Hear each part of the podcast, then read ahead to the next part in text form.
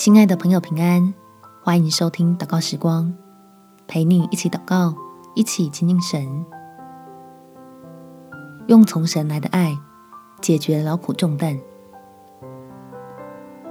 在诗篇第十六篇第十一节，你必将生命的道路指示我，在你面前有满足的喜乐，在你右手中有永远的福乐。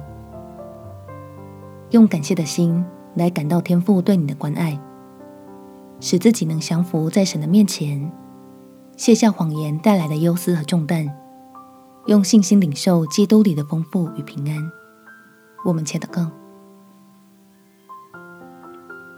天父，求你恩待我，让你的儿女时常在喜乐里面，以永不动摇的盼望为我的安慰。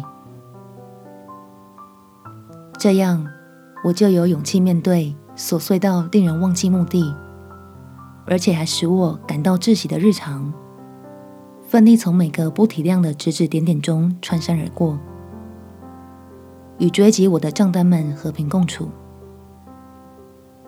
因为我愿意到你的面前，把自己加上去的，跟以及别人放上来的重担，通通卸下，只单单数算你赐下在我身上的恩典，看作你仍然保守看顾的记号。好确定自己的心是摆放在通往福乐的正确方向。感谢天父垂听我的祷告，奉主耶稣基督的圣名祈求，阿门。